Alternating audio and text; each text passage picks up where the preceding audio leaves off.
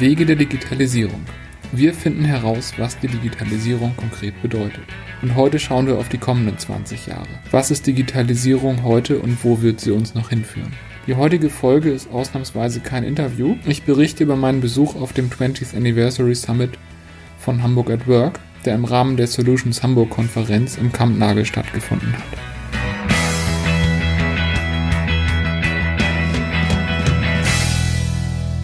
Hamburg at Work ist vor 20 Jahren mit dem Thema Digitalisierung gestartet und blickt auf dem Summit in die Zukunft. Was bringt uns die Digitalisierung in den kommenden 20 Jahren? Dazu haben eine ganze Reihe interessanter Speaker aus ganz unterschiedlichen Bereichen ihre Einblicke geteilt. Los ging es mit einem sehr positiven Blick voraus von Nils Müller, Gründer und Geschäftsführer der Trend One GmbH. Da sich Trend One mit der Identifikation von Trends und Technologien in schnelllebigen Branchen beschäftigt, basieren seine Prognosen auf einem sehr großen Schatz von Erfahrungswerten. Der Vortrag begann mit einem Blick 20 Jahre zurück. Als Einordnung, um zu verstehen, wo wir heute stehen, war das sehr spannend. Vor 20 Jahren ging man, wenn überhaupt, per AOL online. Für die meisten Privatanwender war AOL das Internet. Für mich fällt das ungefähr zusammen mit dem Ende meiner Schulzeit und ich weiß noch, dass es in jeder Zeitschrift und an jeder Ecke AOL-CDs geschenkt gab.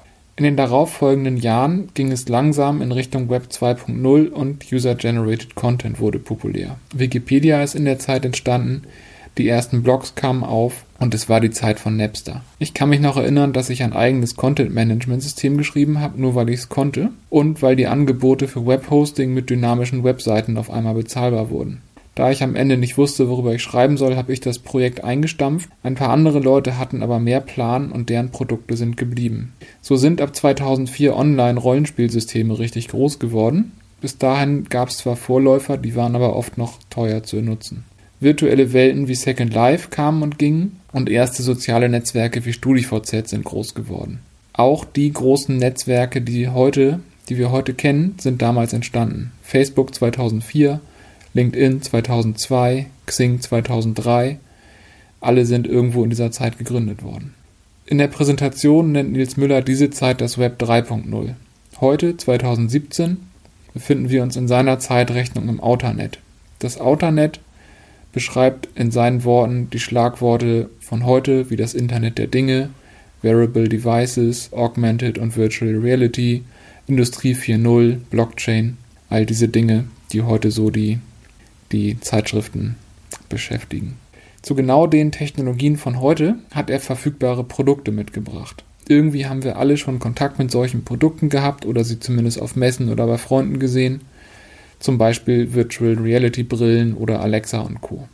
Was ich an dieser Darstellung sehr erhellend fand, ist die Tatsache, dass diese Produkte heute genauso am Anfang stehen, wie es das heutige Web mit seinen Anwendungen, Blogs und Netzwerken vor 10 bis 15 Jahren war. Die erste Benutzer, äh, die erste Version von WordPress hatte nicht die Benutzerfreundlichkeit von heute und die ersten Versionen von Facebook hatten noch eine relativ eingeschränkte Zielgruppe. Und so wie sich 2004 die meisten Leute nicht vorstellen konnten, dass soziale Netzwerke mal Teil unserer Kultur werden würden, können sich dieselben Leute das heute mit dem Internet der Dinge auch nicht so richtig vorstellen. Ein paar konkrete Ideen, wie das Leben mit der Cloud der Dinge in den nächsten zehn Jahren aussehen könnte, sind etwa diese. Mit Virtual Reality Brillen kann ich Mitarbeiter schon für die Wartung von Produkten oder Maschinen schulen, auch wenn es diese Produkte oder Maschinen noch gar nicht gibt. Und mit einer Augmented Reality Brille gehe ich als Service-Mitarbeiter durch eine Anlage und sehe an allen relevanten Stellen alle Daten und Statusinformationen zu den einzelnen Anlagenteilen eingeblendet. Die Produkte, die ich gesehen habe, sind schon deutlich besser, als ich das erwartet habe und wenn ich mir vorstelle, wie das in zehn Jahren aussieht, dann wird das garantiert das Leben vieler Menschen erleichtern und verändern. Ähnlich werden sich die Bereiche Mobilität und Shopping entwickeln. Mit autonomen Fahrzeugen wird nicht nur mein Weg zur Arbeit ein anderer werden, auch die Logistik wird sich verändern. Das Bild, das gezeigt wurde, bedeutet eine dezentralere Logistik, in der Pakete mit Drohnen geliefert werden und in der ich mir zum Beispiel in Schweden einen selbstfahrenden Kiosk zu mir nach Hause bestellen kann. Eine Vorstufe davon hat Amazon schon mit einem Amazon Go Shop in den USA angefangen. In den Laden gehe ich hinein, pack die Dinge ein, die ich kaufen will und gehe einfach wieder hinaus. Der Laden erkennt mich und verbindet mich mit meinem Amazon-Account. Alle Produkte sind irgendwie erkennbar. Ob das am Ende RFID oder irgendeine schlaue Bilderkennung ist, wird sich zeigen. Auf jeden Fall entfällt der komplette Bezahlvorgang, wie wir ihn heute kennen. Das Payment wird einfach in dem Moment, wo ich den Laden verlasse, über meinen Amazon-Account abgewickelt. Im Anschluss daran entsteht das Web of Thoughts, das Web der Gedanken. Auf der Zeitachse im Vortrag befinden wir uns jetzt schon einige Jahre in der Zukunft. Es gibt aber zum Beispiel heute schon eine Drohne, die sich durch Gehirnwellen steuern lässt. Das sieht noch sehr, sehr rudimentär aus, ist aber beeindruckend und irgendwie auch beängstigend. Weiter im Alltag angekommen sind zum Beispiel Geräte wie Alexa, Echo oder Siri. Diese hören uns im Alltag zu und werden per Sprache gesteuert. Dass das gerade noch Risiken mit sich bringt und auch noch ganz am Anfang der Entwicklung steht, hat zum Beispiel die letzte Hauspark-Folge gezeigt. Cartman aktiviert mit den entsprechenden Ansagen die Lauscher in den Wohnzimmern der Zuschauer und packt dann einige South typisch unanständige Artikel in die Einkaufswegen der Leute. Auch hier stehen wir technisch an einem Punkt, wo wir mit unserem heutigen Internet vor 10 bis 15 Jahren standen. Gerade was Datenschutz und Sicherheit angeht, ist hier noch viel zu tun. Aber diese Probleme hatten wir mit dem Web vor 15 Jahren auch zu lösen. Wenn ich mir vorstelle, dass man heute oder morgen die elektronische Puppe einer, eines meiner Kinder hacken kann, die dann per Sprachsteuerung mein Smart Home aktiviert und dann das Garagentor öffnet, dann bieten sich hier Sicherheitslücken, auf die man erstmal kommen muss. Ich konnte mir bisher nicht vorstellen, warum ich mir ein Gerät von Google oder Amazon in mein Wohnzimmer stellen soll, nur um noch schneller noch mehr Zeug zu kaufen. In dem Vortrag habe ich aber ein paar spannende und plausible Ansätze gesehen, die sinnvoller erscheinen als bisheriges Shopping. Ein Prototyp des Emo-Spark zum Beispiel kann anhand von Gesicht und Tonfall meine Stimmung erkennen und versucht gegebenenfalls mich aufzumuntern, zum Beispiel indem es die Beleuchtung verändert oder Musik anmacht, die mich normalerweise aufmuntert. Als Softwareentwickler habe ich gleich immer Horrorszenarien im Sinn, was Datenschutz angeht. Aber angenommen, so eine Technologie wird zuverlässig und vertrauenswürdig, dann kann ich mir da ein paar spannende Anwendungen in der Medizin vorstellen, zum Beispiel in der Betreuung depressiver oder auch alleinlebender älterer Menschen. Ein weiteres Teil, ein Variable Device, das mich sehr beeindruckt hat und das tatsächlich auch heute schon so funktioniert und Spracherkennung nutzt, ist der Logbar Eli. Das Gerät ist fast schon der Universalübersetzer aus Star Trek. Ich spreche einen Satz in das Gerät und dieses Gerät kann den Satz in 30 Sprachen übersetzen und wieder aussprechen. Damit kann ich auf einmal mit Menschen überall auf der Welt kommunizieren. Das ist von der User Experience noch ein bisschen holperig, weil jeder Satz einzeln übersetzt werden muss. Aber wenn ich das ein paar Jahre weiter denke, dann sind wir irgendwie schon bei Science Fiction angekommen.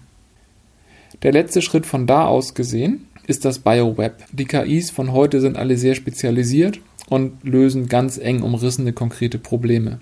Diese KIs sind technisch heute eigentlich schon ganz gut. Meistens fehlen eher die passenden Daten in der richtigen Qualität, um noch die letzten kleinen Probleme zu lösen. Und performancemäßig, damit eine KI wie AlphaGo die Weltmeister in, in Go schlagen kann, ist noch viel Rechenpower nötig. Aber zehn Jahre weiter gedacht, ähm, geht da noch einiges. Das BioWeb verschmilzt am Ende die Grenze zwischen Mensch und Maschine. Einerseits können das Implantate oder Exoskelette sein, es können aber auch humanoide Roboter oder Cyborgs sein. Es gibt schon ein paar interessante Prototypen. Es wurde zum Beispiel ein Exoskelett gezeigt oder ein humanoider Roboter, der eine eigene Persönlichkeit hat und der am Empfang der Universität in Singapur arbeitet. Dieser Roboter, humanoid, sieht noch nicht völlig aus wie ein Mensch, aber ist schon deutlich dichter dran als die, die ganzen Plastikteile, die man so aus dem, dem Fernsehen kennt. Dieser Roboter kann alle typischen Aufgaben erledigen, die am Empfang so anfallen, spricht dabei aber 30 Sprachen und verfügt über das gesamte Wissen der Universität. Und er erkennt mich wieder und weiß, ob ich beim letzten Mal freundlich oder unfreundlich war und da Speicherplatz heute nicht mehr die Welt kostet, wird er das vermutlich ewig wissen.